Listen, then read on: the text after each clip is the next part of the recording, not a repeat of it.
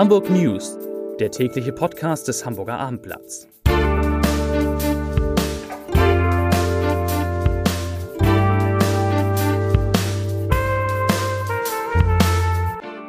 Herzlich willkommen. Mein Name ist Stefan Steinlein und ich bin stellvertretender Chefredakteur beim Abendblatt. Heute sind zwei ganz wunderbare Kolleginnen und ein wunderbarer Kollege zu Gast im Abendblatt Podcast Studio. Wir werden sprechen über den Hamburger Flughafen und den Plan, die Maschinen nach der Landung schneller anzudocken. Wir sprechen über einen Lebensmittelkonzern, der jetzt den Biomärkten noch mehr Konkurrenz machen will. Und wir werden sprechen über den Trend, Falschparker anzuzeigen, genervte Fußgänger, die sich zunehmend wehren. Zunächst aber wie üblich drei Nachrichten. Flixtrain, der private Bahnkonkurrent, wird der Bahn noch mehr Konkurrenz machen und im kommenden Frühjahr eine neue Strecke anbieten von Hamburg bis Stuttgart. Bislang kann man mit Flixtrain von Hamburg bis Köln fahren. Dann eine Nachricht, die gut ist für die Fahrgäste des HVV. Sie sollen einfacher und schneller zu Entschädigungen kommen, wenn Bus, U oder S-Bahn deutlich zu spät sind. Dass sie den Antrag von Rot-Grün in der Bürgerschaft fuhr. Ist der Zug oder ist der Bus 20 Minuten zu spät, soll es die Hälfte des Fahrpreises auf eine einfache Art und Weise wieder zurückgeben. Zum Schluss, die Polizei hat in der vergangenen Nacht in Altona einen Schlafwandler aus dem Verkehr gezogen. 25 Jahre alt, barfuß, Pyjama war er unterwegs, irgendwie hatte die Orientierung völlig verloren. Die Polizei hat ihn nach Hause gebracht, musste dann aber noch mal einen Schlüsseldienst rufen, damit er wieder in seine Wohnung zurück konnte. Jetzt sprechen wir über die genervten Fußgänger. Juliane Kimitschiak ist bei mir im Studio. Lauterbach, Lauterbach. Laut, ich kann es mir, einfach nicht, mir einfach nicht merken, obwohl das ja schon auf die Silberhochzeit zugeht. Ja. Äh, äh, Juliane, worüber sprechen wir? Über welche Zahlen im, in diesem Jahr? Ja, es geht also um Anzeigen, die Privatleute gestellt haben äh, wenn sie einen Falschparker irgendwo gesehen haben, also auf einem ähm, Behindertenparkplatz zum Beispiel oder ähm, im Parkverbot oder auf dem Fußgängerweg oder Fahrradweg zum Beispiel.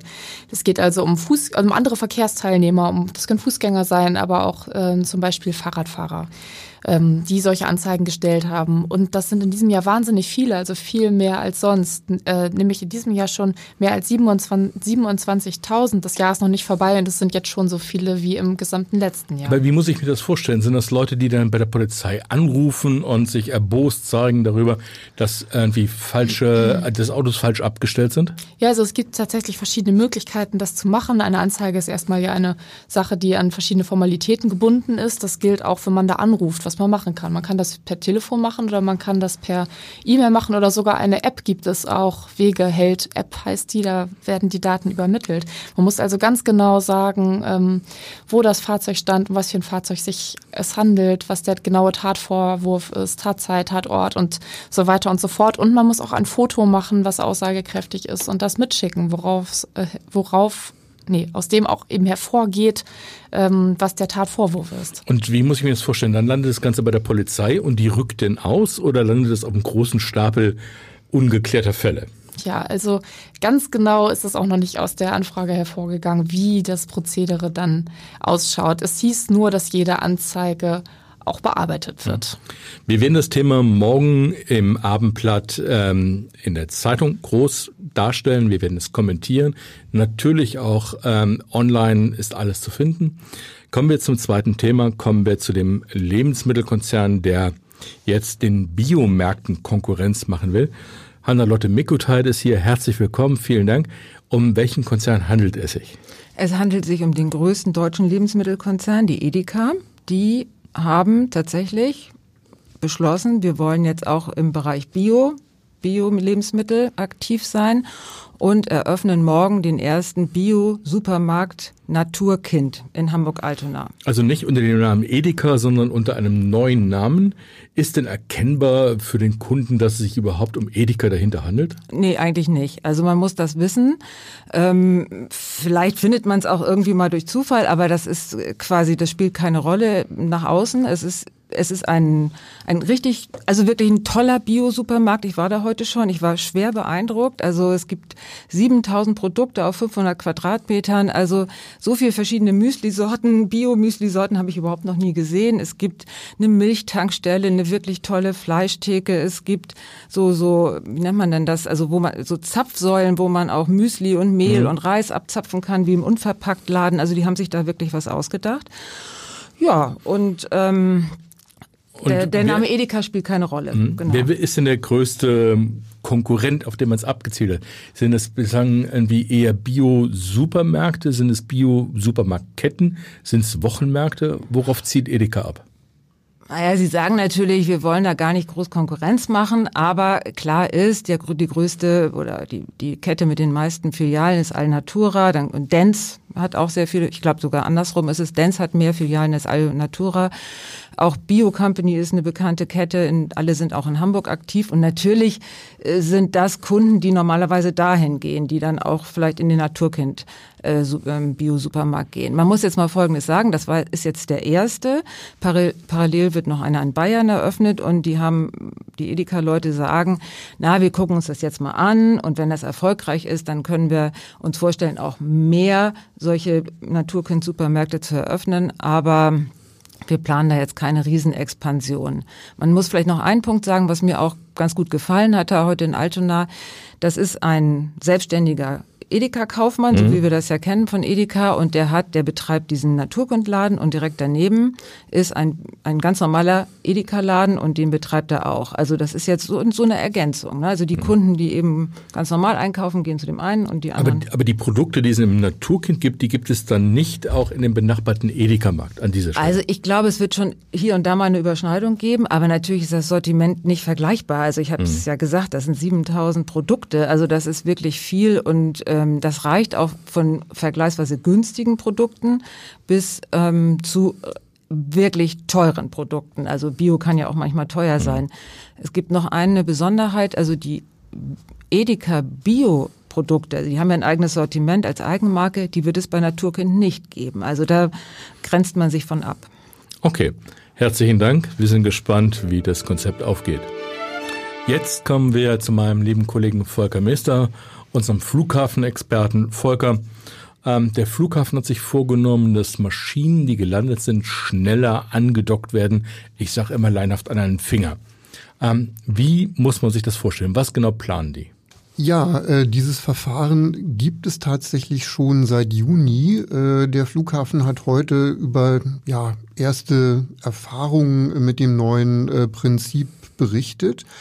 Und das geht so auf dem Hauptvorfeld, das wir alle kennen, dieses große Vorfeld vor dem Terminal oder vor den beiden Terminals. Da gab es bisher nur einen einzigen Rollweg, der darüber führte, ein einspuriger Rollweg. Das heißt also. Wie eine Einbahnstraße und mit Stau dahinter. So ist es. Wenn ein Flugzeug zurückgeschoben worden war, dann äh, konnte niemand vorbei, bis eben die Triebwerke angelassen waren, der Pilot die Rollfreigabe erhalten hatte und Erst dann konnte es losgehen.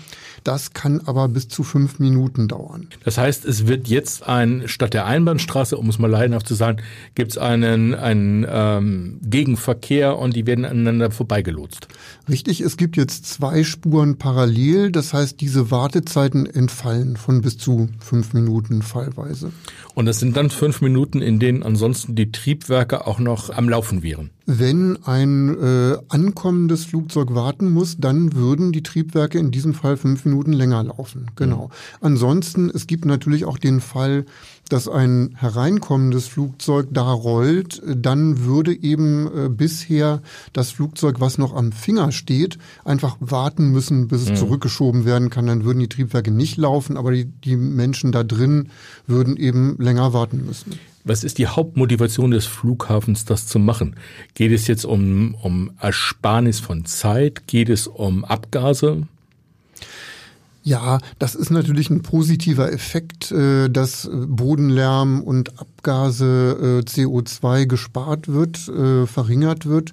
Das ist ganz klar. Aber im Wesentlichen geht es sicherlich um die Effizienz äh, um einfach auch in den Spitzenzeiten, in den Stoßzeiten mehr Verkehr abwickeln zu können. Denn in Stoßzeiten gibt es bisher bis zu 40 Flugbewegungen in der Stunde. Dann war Schluss, auch aus diesen Gründen. Mhm. Und äh, man will in der Zukunft irgendwann in den nächsten Jahren dieses Limit dann auch so ein bisschen weiter hochschieben. Okay. Und warum macht der Flughafen das jetzt erst? Und so wie du es beschreibst, könnte das ja schon, schon lange das Regelwerk sein.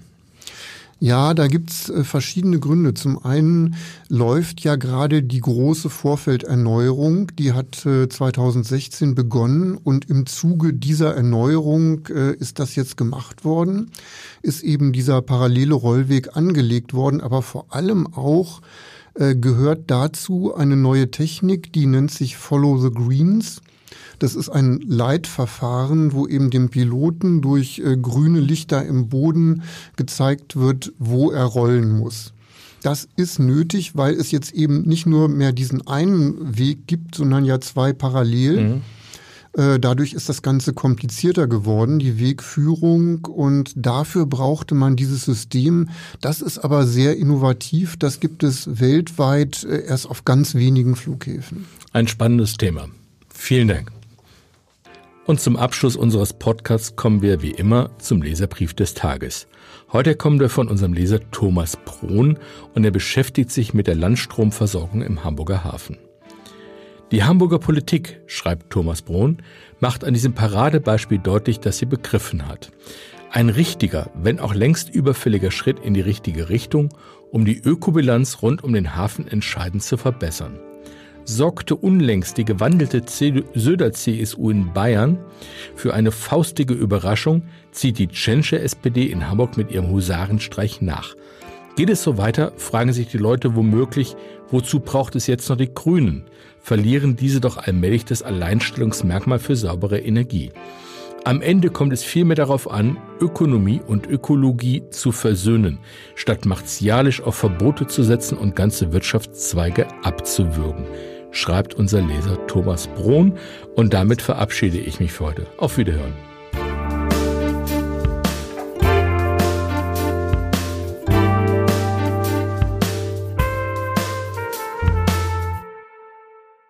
Weitere Podcasts vom Hamburger Abendblatt finden Sie auf abendblatt.de slash podcast.